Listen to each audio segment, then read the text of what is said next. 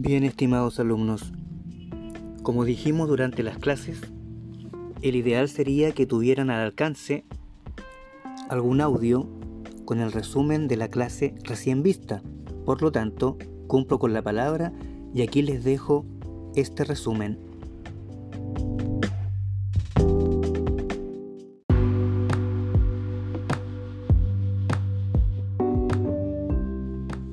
Hay un desajuste o una distancia entre la vida y sus posibilidades, entre los hechos y los valores, entre lo que hay y lo que tendría que haber, entre lo que sabemos y lo que siempre entendemos que se nos escapa aunque no sepamos qué es.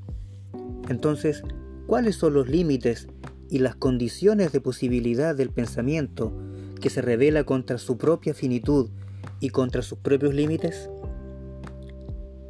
Eso es lo que hace el pensamiento, ir más allá de lo que inmediatamente somos, pero no para encontrar cualquier cosa, sino algo que sea de algún modo verdad. La filosofía es el conocimiento llevado a su máximo intento, es el heroísmo intelectual, diría Ortega y Gasset.